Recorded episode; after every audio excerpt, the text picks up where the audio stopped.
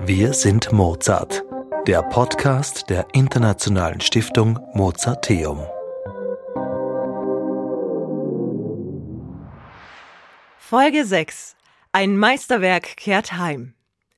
Mozart ist vielleicht das berühmteste Wunderkind der Welt der klassischen Musik. Ein kleiner Bub, der am Klavier sitzt und die schwierigsten Stücke einfach so vom Blatt spielt. Das ist das vielleicht verbreitetste Bild von ihm. Tatsächlich gibt es aus Mozarts Kinder- und Jugendzeit aber nur wenige authentische Gemälde. Eines davon ist das 1770 entstandene Porträt Mozart in Verona, das nach einer spektakulären Reise über die unterschiedlichsten Besitzer jetzt endlich wieder in die Stiftung Mozarteum nach Hause gekommen ist. Willkommen geheißen wird es mit der Ausstellung Che die noch bis zum 25. Februar im Mozart-Wohnhaus läuft und spannende Einblicke in die Zeit der großen Italienreise gibt, auf der das besagte Bild entstand. Linus Klumpner ist der Leiter der beiden Mozart-Museen in Salzburg und weiß nicht nur über die Reise Mozarts gut Bescheid, sondern auch über die des Gemäldes zurück nach Salzburg. Ich habe ihn ins Studio eingeladen und gebeten, uns einen genaueren Einblick in diese spannende Welt zu geben. Ich wollte wissen, warum diese erste Italienreise so wichtig war. Mozart war damals 14 und war alleine mit seinem Vater unterwegs. Und das über ein Jahr. Korrekt. Also streng genommen war er sogar 13, als man losgestartet ist, und zwar kurz vor Weihnachten äh, 1763. Und ähm, die Familie ist aufgebrochen, ist losgereist über Rovereto, dort hat man Weihnachten verbracht und ist dann dort schon auf eine begeisterte Schar an Menschen gestoßen. Also ähm, das war auch unerwartet tatsächlich für Leopold Mozart, der das in den Briefen berichtet hat und man hat dann tatsächlich sich dort zusammengeschart, um Wolfgang Amadee zu sehen, der in der Kirche dort am Weihnachtstag aufgetreten ist. Und diese Begeisterung bei den Menschen hat sich dann tatsächlich fortgesetzt. Also äh, die nächste Etappe war dann Verona und in Verona passiert dann was sehr Spannendes, weil er dann auch dort in die Akademie aufgenommen wird und er wird dort herumgereicht bei den unterschiedlichen Größen der Aristokratie als auch dem Klerus. Und es ist schon spannend für uns zu sehen, ähm, dass Wolfgang zwar noch immer so diesen Touch des Wunderkindes hatte, aber in seiner ganzen Manier, in seinem Auftreten tatsächlich schon mehr ein etablierter Berufsmusiker war. Das heißt, er ist dann in den Kirchen aufgetreten, hat dort bei Gottesdiensten gespielt, äh, hat Hauskonzerte abgehalten und tatsächlich, wenn, wie sich die Reise dann fortsetzt, ist es auch so, dass er die ersten großen Kompositionsaufträge bekommen hat. Ähm, für Opern, ganz am Schluss der Reise stand ja dann ähm, Lucio Silla in Mailand an. Also, dass ein 14-Jähriger einen Auftrag für eine Oper erhält, ist schon hochspannend. Er hatte auch dann noch andere Ehrungen bekommen, ist in die Akademie in Bologna aufgenommen worden. Das ist etwas, was normalerweise betagten alten Herren vorbehalten war und er ist dort als 14-Jähriger ähm, auch über dieses sehr komplexe Aufnahmeritual äh, tatsächlich dann in die Akademie als Mitglied aufgenommen worden und Krönung, worauf der Vater besonders stolz war, war dann durch Papst Clemens den ähm, 14. die Aufnahme als Ritter äh, vom Goldenen Sporn, also der höchste zivile päpstliche Orden und äh, war dann auch Kavaliere, der kleine Wolfgang Amadee. Und das hat der Vater natürlich dann sofort immer weiter transportiert. Also wir haben hier schon einen 14-Jährigen, der in jederlei Hinsicht außergewöhnlich ist. Und ähm, diese Reise hat unzählige, unzählige, Auswirkungen auch gehabt auf die spätere Zeit, dann weil er dort auch die Oper kennengelernt hat. Äh, man hat Opernaufführungen besucht, überall, wo man hingekommen ist. Und der kleine Wolfgang hat auch immer sehr spitze Kritiken an die Schwester berichtet in Salzburg, wo er dann Dinge sagt wie, ja, der eine singt wie ein Hund und der ist gut und hat ein sehr gutes Gespür auch tatsächlich schon entwickelt, äh, was auch das Können der Sängerinnen und Sänger der Zeit betrifft, ähm, hat natürlich auch die ganzen Kompanien, Musiker dort kennengelernt und diese wirklich große Begeisterung für die Oper ist wahrscheinlich wirklich auf diesen ersten Reisen entstanden. Einerseits in Westeuropa-Reise in London, wo die großen Kompanien waren, als auch dann eben in Italien. Mhm. Also wir, wir hören schon wahnsinnig viel, was da dann, äh, ich sagte eingangs 15 Monate lange Zeit, aber eigentlich gar nicht, wenn man schaut, was alles passiert ist. Ähm, vielleicht nochmal ganz auf den Anfang zurückzukommen. Mhm. Also Sie waren überrascht, dass, dass das schon gewartet wurde. War das, war das angekündigt? War das so eine, ich sag jetzt mal ganz plump, Fanreise? Also tatsächlich ist es so, Leopold tut dann immer so überrascht, aber wir kennen das ja schon von anderen Reisen, dass er sehr gekonnt eine Ankündigungspolitik verfolgt hat. Soll heißen, er hat schon seine ähm, Bekannten gehabt, die ihn avisiert hat, wann man wo eintrifft. Er hat ja auch dafür sorgen müssen, dass man ähm, Sendungen erhalten hat aus Salzburg. Da musste man wissen, wann man wo bei welcher Poststation ist. Also dieses äh, System des Reisens war schon ein ausgeklügeltes. Das ist nicht so wie heute, dass man in den Zug steigt und irgendwo hinfährt, sondern musste wissen, wo kann ich meine Kutsche äh, parken, die Pferde wechseln, wie, wie sind die Distanzen. Und das hat er schon immer gut gepaart mit ähm, gezielten äh, Sätzen, wo er dann gesagt hat, okay, da sind wir da, da kommen wir dorthin und äh, so hat sich das natürlich dann auch herumgesprochen. Mhm. Und Norditalien, muss man sich vorstellen, ist jetzt ähm, die, die Städte dort, vor allem diese kleinen wie Rovereto, das sind ja keine Metropolen, also ähm, liegt zwar auf der Route, äh, nach Italien hinunter, aber da sind jetzt auch nicht die großen Stars vorbeigekommen normalerweise und ich glaube, dass das schon so eine kleine Fan-Community äh, war, die sich dann dort gebildet hat und die Kirche war gestopft voll und, und alle waren mit großer Begeisterung dabei, mhm. als dann dort aufgetreten wurde. Ja, also es das heißt ja nicht umsonst oft auch, dass der Leopold eigentlich so ein richtiges Marketing-Ass war. Äh, können wir sagen, die waren richtig auf PR-Tour und, äh, und haben sich da äh, wirklich auch äh, fast minutiös was dabei gedacht, wo sie, wo sie wo stehen bleiben und, äh, und was sie genau unternehmen werden? Absolut. Und es ist auch so, dass wir, wenn wir das vergleichen mit dieser ersten großen Westeuropa-Reise, wo ich, wie schon erwähnt, wirklich der, der Wunderkind-Charakter im Vordergrund stand, hat Leopold jetzt schon geschaut, dass er ähm, Wolfgang weiterbringt. Das Phänomen Wunderkind zur Zeit war jetzt nicht außergewöhnlich. Es gab ja viele kleine Kinder bei Hof, die herumgereicht wurden und, und man es einfach wirklich putzig fand, wenn da kleine Kinder musiziert haben. Jetzt hat aber Leopold tatsächlich das außergewöhnliche Talent des Wolfgang Amadi erkannt und diese Reise hat schon dazu gedient, ihn wirklich weiterzubringen, also zu schauen, dass man anknüpft an diese ersten großen Erfolge. Und das hat er auch marketingtechnisch sehr geschickt gemacht. Er hat sich beispielsweise vom Fürsterzbischof Schrattenbach ein Anstellungsdekret für Wolfgang Amadi besorgt bei der Hofmusikkapelle. Also er hat für den 13-Jährigen äh, als vierter Kapellmeister, glaube ich, ist er dann dort äh, tituliert worden. Das war wirklich ein reiner Öffentlichkeitsakt, auch zu zeigen, das ist schon jemand, der beruflich sich auch damit auseinandersetzt. Und ähm, auch diese Ankündigungspolitik, wie eingangs erwähnt, das ist schon sehr, sehr geschickt gewesen von Leopold, immer zu schauen, wen trifft man, äh, auch die größten Multiplikatoren herauszufinden, wo man sagt, das sind die, die dann weitererzählen, wie groß das Talent ist und dass man auch einfach die Größten der Zeit im Musikbusiness getroffen hat, wie zum Beispiel Padre Martini, ähm, der auch ein großer Musiktheoretiker war und der natürlich auch äh, dafür dann gesorgt hat, dass eben Wolfgang Amadi in die Akademie in Bologna aufgenommen wurde, weil das auch schon wichtige Signale nach außen waren. Also ein Kavaliere und ein äh, Akademiemitglied mehrfaches hat natürlich gleich einen ganz anderen Ruf als ein kleines, reisendes, musizierendes Kind. Mhm. Weil äh, da geht es dann wahrscheinlich viel über, über Weitererzählen, weil also klar, heute würde man das äh, auf Social Media begleiten und, und äh, alles sehen und posten, aber mhm. was haben die für Möglichkeiten außer, außer dass man es weitererzählt, dass das also, Wunderkind da war. Das ist tatsächlich so, das Medium Bild spielt eine große Rolle. So wie heute, ich habe meine Posts auf Instagram, wo ich vor allem versuche, über Bilder Dinge weiter zu transportieren. Und das hat Leopold auch schon auf der ersten Reise gemacht. Da gibt es ja dieses wunderschöne ähm, kleine Aquarell, das dann auch gleich in sechsfacher Ausführung angefertigt wurde von Louis Carogy de Carmontel, ein berühmter Porträtist des französischen Hofes, wo die Familie, damals ohne Mutter, musizierend dargestellt ist. Und der Vater, was sehr Geschicktes gemacht hat, das gleich in Kupfer drucken lassen bei Delafosse und hat dann diese Kupferstiche immer schon vorausgeschickt. Das heißt, alle wussten schon, ah, da gibt es die musizierende Familie. Mhm. Und äh, das ist in Italien dann auch passiert. Mhm. Deswegen äh, kann man ja auch so ein bisschen sehen, also es wird ja auch mal gut dargestellt, aber jetzt äh, auch mal ganz grundsätzlich so mhm. auf das Reisen. Die sind ja nicht irgendwie mit dem Tourbus, mit dem Nightliner unterwegs. Das ist ja auch richtig beschwerlich da mit dem Brenner. Wie kann man sich so den, den Reisealltag vielleicht noch vorstellen von den beiden? Also das Reisen war wirklich nicht lustig. Es gab nur die Kutsche und sonst gar nichts. Ähm, um vielleicht das etwas greifbarer zu machen, die Distanz Salzburg-München. Heute mit dem Auto wenn man geschmeidig schnell dahin fährt, sind es vielleicht eineinhalb Stunden, mhm. eine Stunde, manche schaffen es auch so. Damals hat man zwei Tage gebraucht. Das war einfach dem äh, Umstand geschuldet, dass man natürlich Pferde hatte, dass man schauen musste, dass die wieder versorgt wurden dazwischen. Das heißt, es gab Poststationen und so eine war eine Reise minutiös geplant.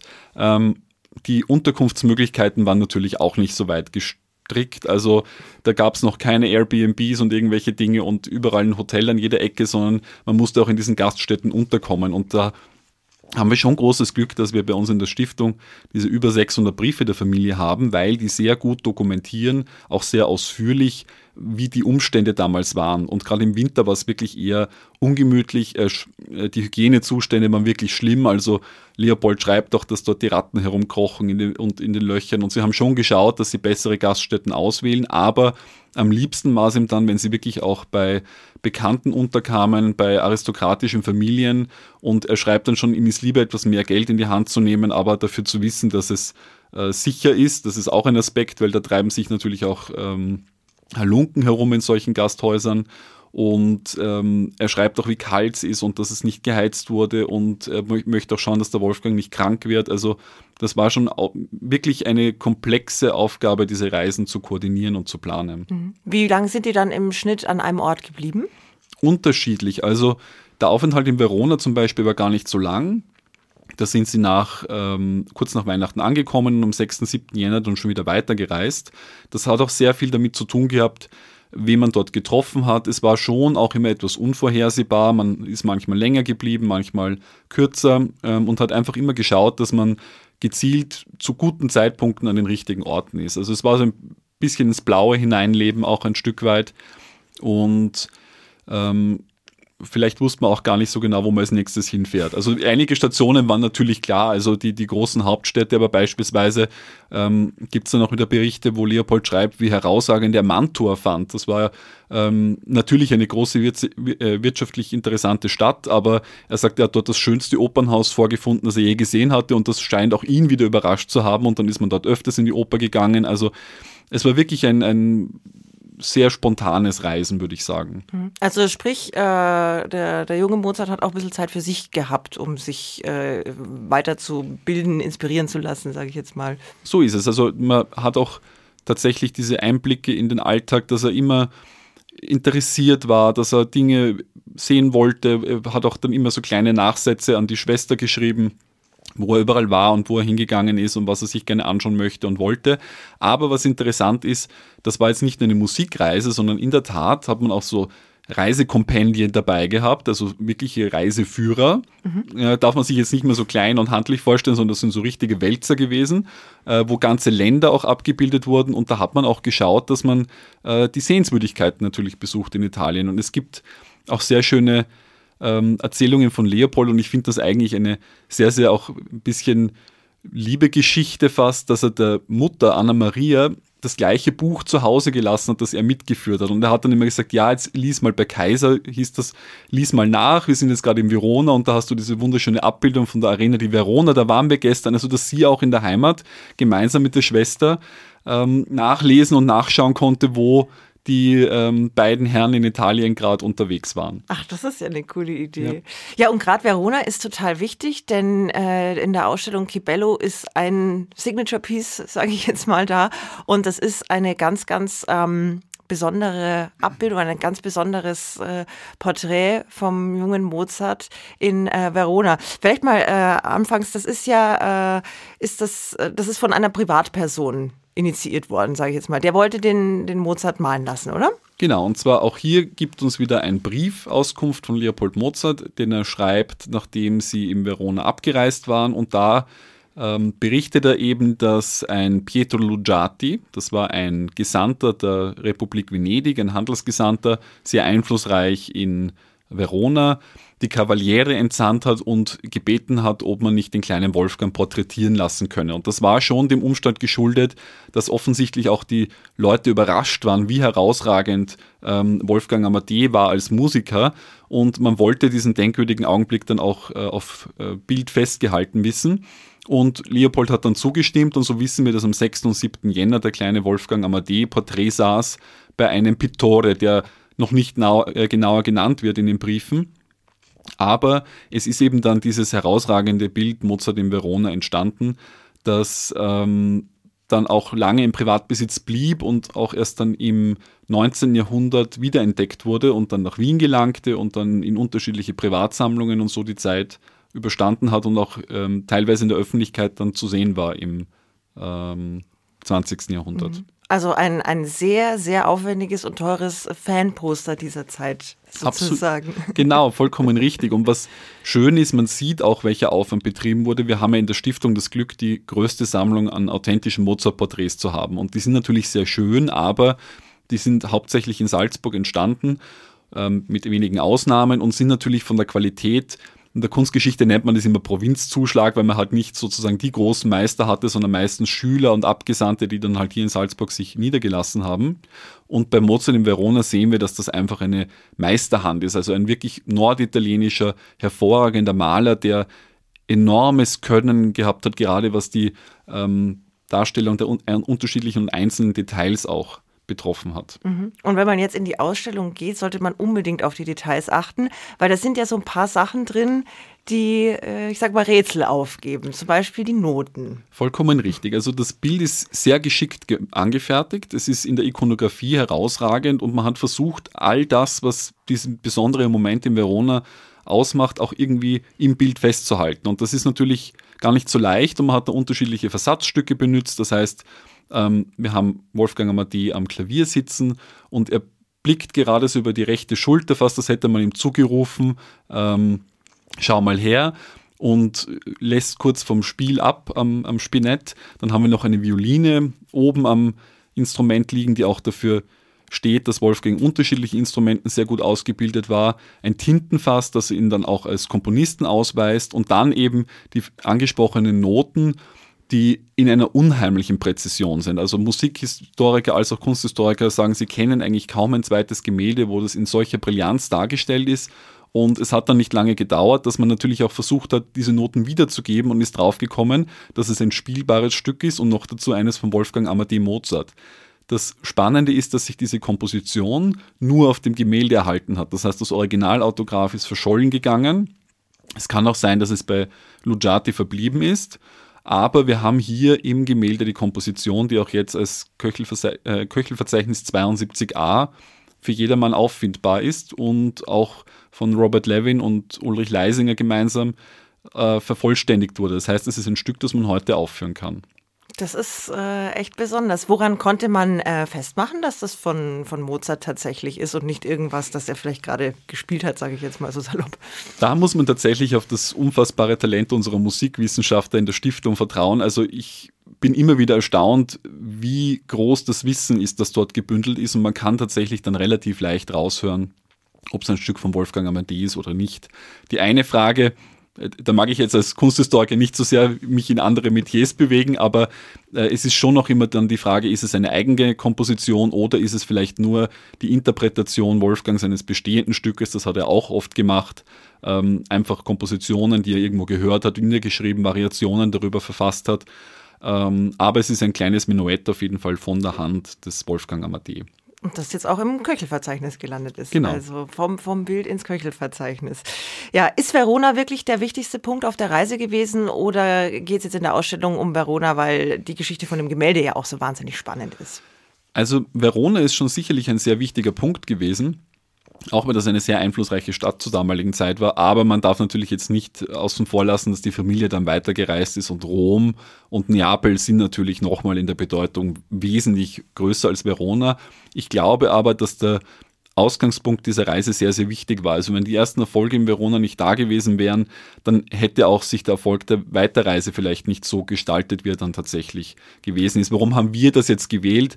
Die Ausstellung ist ja entstanden weil wir es geschafft haben, dieses Gemälde nach Salzburg zu holen. Und da war uns einfach wichtig, dass wir es als Ausgangspunkt nehmen und dann versuchen, eine Geschichte darum herum zu erzählen. Und man könnte jetzt eine unfassbar breite Ausstellung machen, thematisch äh, zu dieser Italienreise, aber wir haben uns dann eben wirklich fokussiert auf diese Auszeichnungen und Ehrungen, soll heißen die Stationen Verona, Bologna und Rom, um einfach sozusagen unterstreichen zu können, was die Besonderheiten waren und welche öffentlichen Würden dann auch dem Wolfgang Amadee zuteil wurden. Mhm. Um jetzt aufs äh, Gemälde an sich zu kommen, die, warum ich sage, da ist so eine spannende Geschichte dahinter. Es heißt ja, nach 20 Jahren kommt dieses Gemälde wieder nach Hause. Wo war es denn? War es auch auf Reisen? Es war tatsächlich, also ich habe ja schon kurz erwähnt, dass es viel herumgekommen ist, bis es auch wiedergefunden wurde. Tatsächlich ist es so, dass das Gemälde ähm, als es nach Österreich kam, auch unterschiedliche Besitzer hab, hatte und es landete dann schlussendlich in einer Pariser Privatsammlung.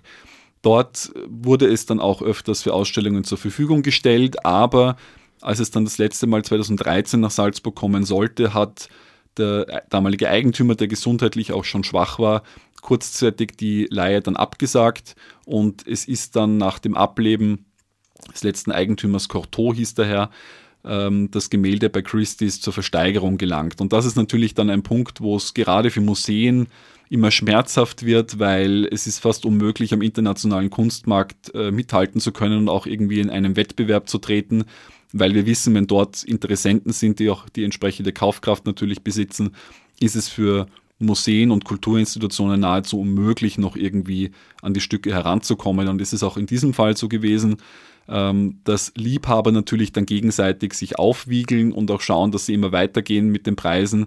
Und von dem anfänglichen Estimate, äh, der glaube ich bei 800.000 Euro damals lag, ist dann der Hammer bei 4,6 Millionen Euro gefallen. Also schon eine beachtliche Summe. Und dann ist das Gemälde aus der Öffentlichkeit verschwunden. Und für uns war das damals schon ein herber Schlag für die Stiftung, weil das halt wirklich eines der schönsten Bilder ist und das hat auch eine ganz besondere Aura und einen, eine besondere Ausstrahlung, wenn man davor steht.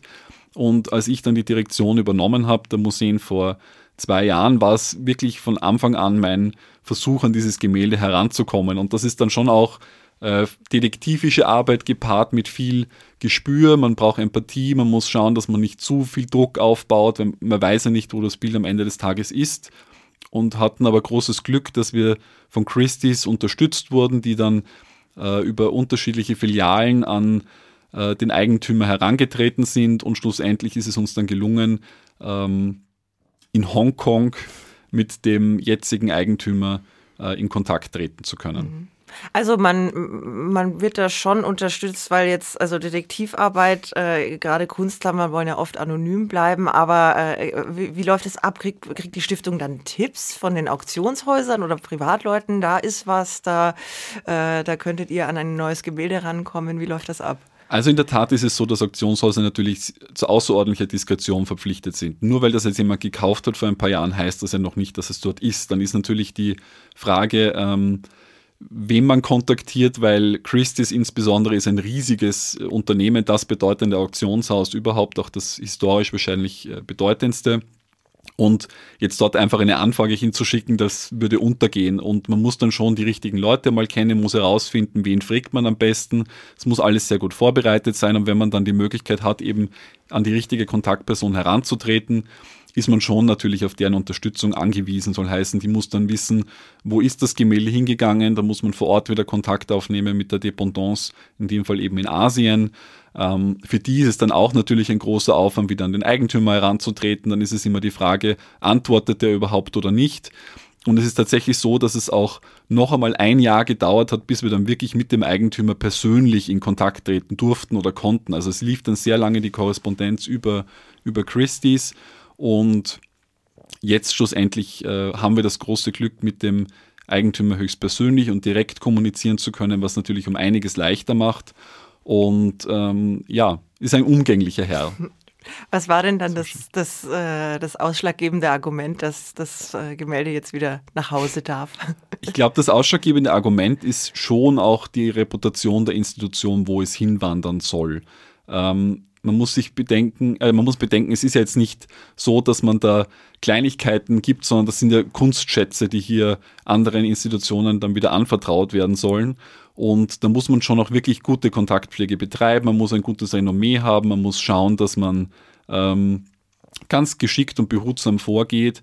Und das ist uns eben auch gelungen und so ist das Gemälde eben dann ähm, jetzt in Salzburg gelandet schlussendlich. Mhm. Und es ist in guter Gesellschaft. Vielleicht noch ganz kurz, welche Highlights kann man noch bei der Ausstellung sehen von dieser Reise? Also das Schöne ist jetzt in dieser Ausstellung, Leopold Mozart hat wahnsinnig viel aufgehoben aus dieser Zeit. Ähm, und es ist auch so, dass wir ähm, sehr, sehr viele Autographe aus der Zeit noch haben, sowohl Handschriften, Briefe als auch andere Dinge.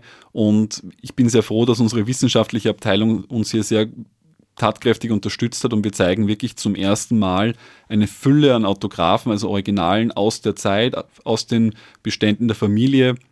Wir haben sogar extra das Museum dafür adaptiert und umgebaut, dass wir die perfekten Konditionen haben, weil das ist ja sehr empfindlich, das Papier. Es muss immer die richtige Luxzahl sein, es muss Temperatur und Feuchtigkeit stimmen. Also das ist alles nicht so, so leicht, dass man es einfach in eine Vitrine legt, sondern diese ähm, Schätze sind dann normalerweise bei uns im Autographentresor aufgehoben.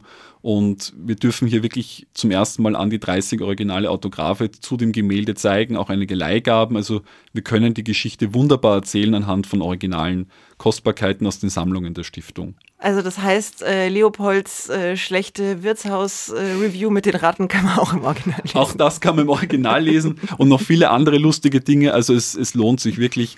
Ähm, wir haben auch uns Mühe gegeben, die Briefe zu lesen, ist eine große Kunst, weil sie, die Schrift natürlich äh, kaum für heute jemanden noch lesbar ist, aber wir haben die Transkriptionen noch angefertigt und haben uns Mühe gegeben, ein paar Schmankel, wie man auf Österreichisch sagt, rauszugreifen für die Besucherinnen und Besucher. Wenn Sie jetzt Lust bekommen haben, sich all das noch einmal live anzusehen, dann schauen Sie doch noch bis zum 25. Februar 2024 in Mozarts Wohnhaus in Salzburg vorbei. Und in unserer nächsten Folge werden wir dann wieder ein bisschen mehr hinter die Kulissen des laufenden Festivals schauen. Alle weiteren Infos und das gesamte Programm der Mozartwoche finden Sie unter mozarteum.at. Wenn Ihnen diese Ausgabe von Wir sind Mozart, der Podcast der Internationalen Stiftung Mozarteum, gefallen hat, freuen wir uns sehr, wenn Sie uns weiter auf dieser spannenden Reise durch das Mozart-Universum begleiten und diesen Podcast abonnieren.